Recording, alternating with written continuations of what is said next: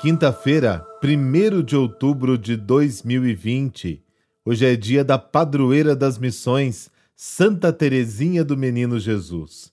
Neste mês, convido você a intensificar as orações pelos missionários e missionárias espalhados pelo mundo inteiro. Eu fico pensando quanto bem este batalhão de padres, religiosas, religiosos, leigos e leigas fazem pela humanidade. Que obra divina realiza quem oferece a sua vida a Deus e vive para servir o irmão. Não deixe de oferecer suas orações e sacrifícios por essa gente. A frase de hoje é de Santa Rosa de Lima, abre aspas, Cristo é minha força, a oração é o meu baluarte e a fé o meu escudo, fecha aspas.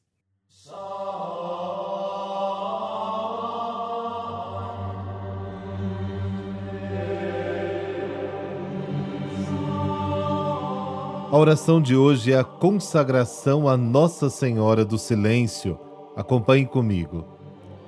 Mãe de Deus e Nossa Mãe, Senhora do Silêncio e do Recolhimento, consagro-vos minha inteligência e meus sentimentos para acolher os mistérios da fé e guardá-los em meu coração. Consagro todo o meu ser e comigo toda a minha família. Ajuda-nos a vencer todas as tentações que dispersam e roubam o nosso olhar do Redentor. Refúgio nas horas confusas da vida, o teu coração imaculado é colo de mãe. Teu silêncio, mãe querida, revela a obediência humilde de tua alma. Tua paz nos conduz ao coração do teu filho Jesus. Ele é a razão da nossa alegria. Coloca-nos entre tuas mãos e teu coração. Guarda-nos, protege-nos e mostra-nos os segredos do teu amor. Amém. Essa oração você encontra no nosso site pastoraldapalavra.com.br na aba Orações.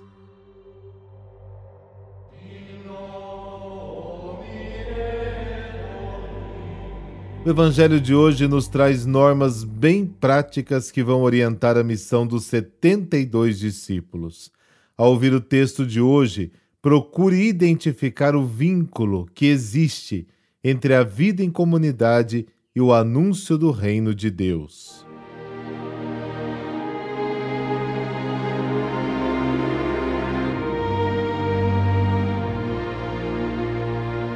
Lucas, capítulo 10, versículos de 1 a 12. Naquele tempo, o Senhor escolheu outros setenta e dois discípulos e os enviou dois a dois na sua frente a toda a cidade e lugar onde ele próprio devia ir. E dizia-lhes: A messe é grande, mas os trabalhadores são poucos. Por isso pedi ao dono da messe que mande trabalhadores para a colheita. Eis que eu vos envio como cordeiros para o meio de lobos. Não leveis bolsa, nem sacola, nem sandálias, e não cumprimenteis ninguém pelo caminho. Em qualquer casa em que entrardes, dizei primeiro: a paz esteja nessa casa.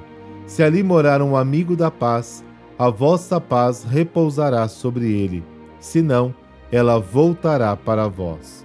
Permanecei naquela mesma casa, comei e bebei do que tiverem, porque o trabalhador merece o seu salário. Não passeis de casa em casa. Quando entrardes numa cidade e fordes bem recebidos, comei do que vos servirem, curai os doentes que nela houver, e dizei ao povo: O reino de Deus está próximo de vós.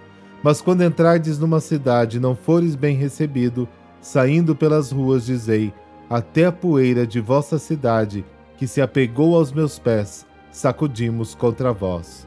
No entanto, sabei que o reino de Deus está próximo. Eu vos digo que naquele dia Sodoma será tratada com menos rigor do que essa cidade. Palavra da salvação. Glória a vós, Senhor.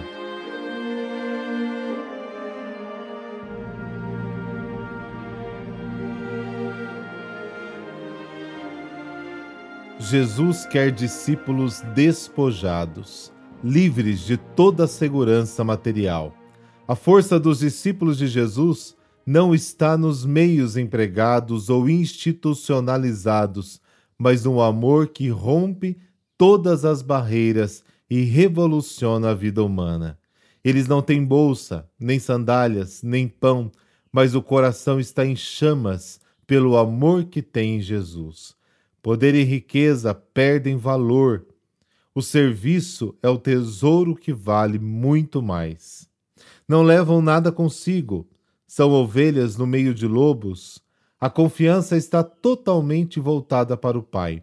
Os 72 sabem disso e não será uma surpresa. Ninguém vai estender a eles tapetes vermelhos e nem jogar pétalas de rosas em seus caminhos, nem para eles e nem para Jesus. O envio tem caráter comunitário, vão de dois em dois, não há rei e nem faraó, apenas o Pai, uma casa de irmãos. Estão prontos, entusiasmados, são os primeiros de uma multidão de pessoas que também se apaixonaram por Jesus no decorrer dos séculos.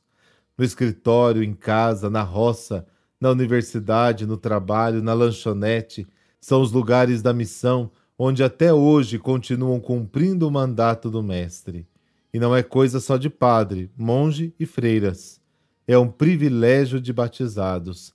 É missão contagiar as pessoas com o amor de Cristo.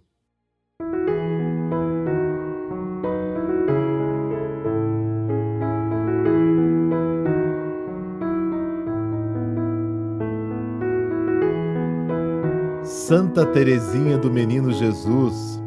A vida de Santa Teresinha marca na história da Igreja uma nova forma de entregar-se à religiosidade. No lugar do medo do Deus duro e vingador, ela colocou o amor puro e total a Jesus. Amor puro, infantil e total, como deixaria registrados nos livros Infância Espiritual e História de uma Alma. Teresinha nasceu na França em 2 de janeiro de 1873. Foi batizada com o nome de Maria Francisca. Nasceu numa família muito religiosa. Aos 15 anos, conseguiu permissão para entrar no Carmelo em Lisieux, concedida especial e pessoalmente pelo Papa Leão XIII. Sua obra não frutificou pela ação evangelizadora ou atividade caritativa, mas sim em oração, sacrifícios, provações, penitências e imolações, santificando o seu cotidiano enquanto carmelita. Teresinha teve seus últimos anos consumidos pela terrível tuberculose, que, no entanto, não venceu sua paciência com os desígnios do Supremo. Morreu no dia 1 de outubro de 1897, com 24 anos, depois de prometer uma chuva de rosas sobre a terra quando morresse.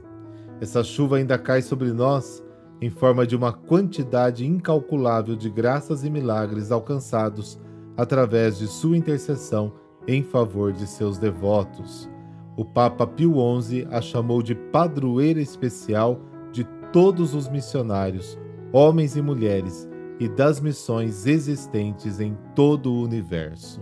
Por intercessão de Santa Teresinha do Menino Jesus, dessa bênção de Deus Todo-Poderoso, Pai, Filho, Espírito Santo. Amém.